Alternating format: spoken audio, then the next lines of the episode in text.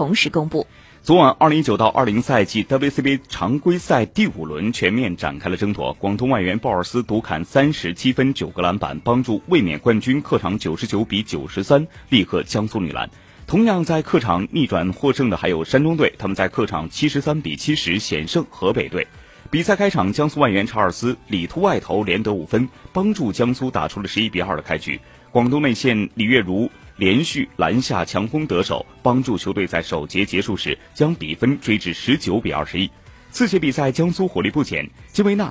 梁佳美先后命中远投，江苏打出了一波十比零，但杨利维和外援鲍尔斯接连砍分，广东五十比五十一结束上半场。一边再战，江苏延续着火热的外线手感，广东则继续强攻内线，制造杀伤。三节战罢，广东六十五比六十三反超。末节，鲍尔斯火力凶猛，并且在最后时刻上篮命中，帮助广东将比分追到了八十六平，将比赛拖入加时。最终越打越顺的广东队九十九比九十三获得了胜利。本场比赛，江苏队五人得分上双，查尔斯砍下三十分、十二个篮板的两双数据。广东方面，杨利伟和李月汝分别得到了二十一分和十六分。河北队主场对阵山东队的比赛也打得难分难解。河北外援斯蒂芬尼本场比赛手感火热，全场得到二十七分、十三个篮板的他，开场便状态神勇，率队二十四比十二领先首节。次节比赛，山东女篮国内球员全火力全开，回敬对手一波十四比五，在半场结束时将比分追至三十三比三十四。